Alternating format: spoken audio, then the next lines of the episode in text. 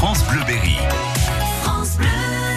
Bonjour Nicolas Tavares. Bonjour Bérénice. La curée, ça sort chez les arènes euh, en ce moment. C'est l'adaptation BD du roman d'Émile Zola.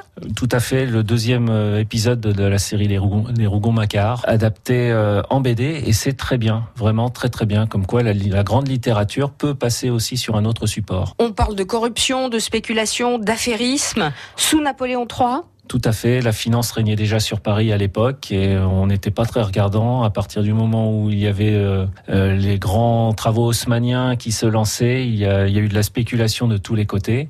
À l'époque, euh, Zola disait que la curée c'était de l'or et de la chair. On est en plein dedans. C'est pas très ragoûtant parfois chez les, les grandes semondes à l'époque. Là, on a Aristide Rougon, dit Saccard, qui va s'enrichir avec avidité. Euh, sa seconde épouse Renée dilapide la fortune euh, en entretenant une relation avec son beau-fils Maxime. C'est déjà pas clair. Hein C'est pas clair et en fait, euh, on a beau chercher, on trouve pas de personnage très sympathique en fait dans la curée. Ouais, c'est vraiment une un, comment dire une satire sociale. Hein Tout à fait, on est en plein dedans. L'auteur, deux mots sur l'auteur.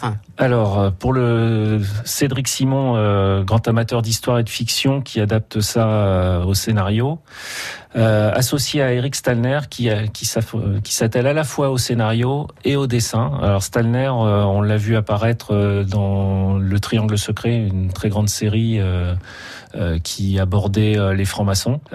donc là, les, les, deux ont fait un gros travail pour dépeindre le Paris de la fin du 19e siècle. En termes de dessin, ça doit être très intéressant d'ailleurs. Et c'est surtout très agréable parce que bon, on retrouve les, les premiers boulevards haussmanniens. Et oui.